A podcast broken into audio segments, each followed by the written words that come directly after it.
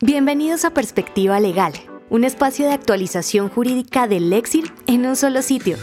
Escucha el análisis jurídico y los puntos de vista de abogados expertos en las diferentes ramas del derecho. Latinoamérica, Colombia, Argentina, Chile, Perú y México. Bienvenidos a un nuevo podcast del Lexir, en Perspectiva Legal. El tema del día de hoy es Registro de beneficiarios finales ante la DIAN, de Tomás Calderón Mejía y Laura Chávez Ramos. Empecemos. El concepto de beneficiarios finales en Colombia se crea inicialmente con la reforma tributaria estructural de la Ley 1819 de 2016. Posteriormente, fue modificado por la Ley 1943 de 2018, la cual fue declarada inexequible por la Corte Constitucional, pero luego retomado en los mismos términos con la Ley 2010 de 2010. Recientemente, con la expedición de la Ley 2155 de 2021, se modificaron los artículos 631.5 y 631.6 del Estatuto Tributario, en adelante ET, en los cuales se unifica en una sola la definición de los términos beneficiario final, beneficiario efectivo y beneficiario real. Se crea el Registro Único de Beneficiarios Finales, RUP, que hace parte integral del RUT. Se crea también el Sistema de Identificación de Estructuras sin Personería Jurídica, SIE-SPJ, y se genera la obligación de reportar a los beneficiarios finales en el RUP y el SISPJ, según corresponda. El beneficiario final es toda persona natural que posee o ejerce control, directa o indirectamente, sobre un cliente, persona jurídica o estructura sin personería jurídica. En otras palabras, es el verdadero dueño o controlante de un vehículo jurídico. Cuando se trata de una persona jurídica, la resolución 164 de 2021 de la DIAN, modificada por la resolución 37 de 2022, establece que el beneficiario final se puede identificar por tres medios.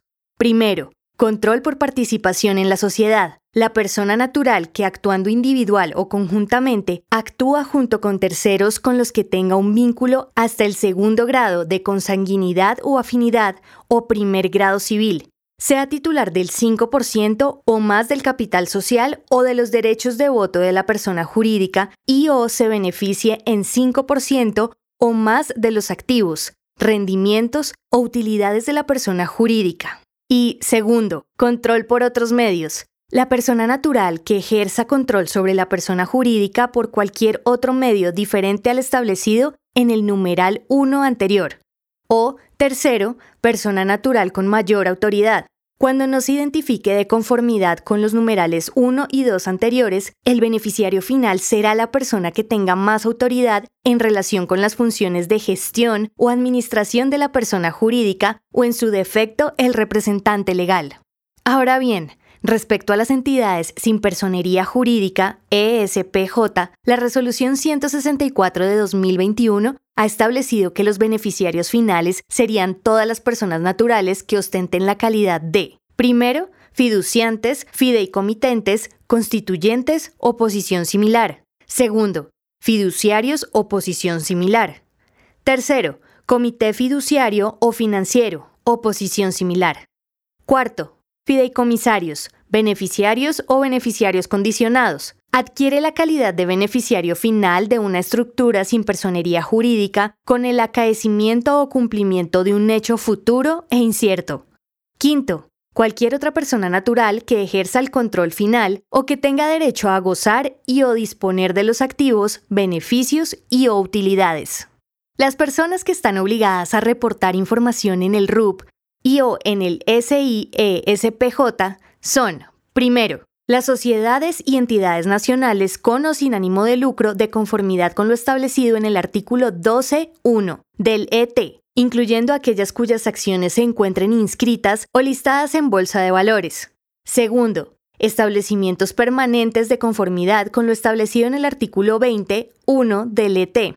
Tercero, ESPJ que se hayan creado o sean administradas en Colombia, las que se rijan por las normas colombianas y o las que su fiduciario o posición similar o equivalente sean una persona jurídica nacional o persona natural residente fiscal en Colombia. Y cuarto, personas jurídicas extranjeras cuando la totalidad de su inversión en Colombia no se efectúe en personas jurídicas. establecimientos permanentes y OSPJ o similares obligadas a suministrar información en el RUP. La obligación de reportar los beneficiarios finales en el RUP y o en SIESPJ se debe realizar luego de llevar a cabo un proceso de vida diligencia por parte del obligado a realizar el reporte de la conformidad con la Ley 2195 de 2022 y la Resolución 164 de 2021 de la DIAN, en el cual actualmente es una obligación de medio y no de resultado. Sin embargo, se espera que en los próximos años se exija como una obligación de resultado.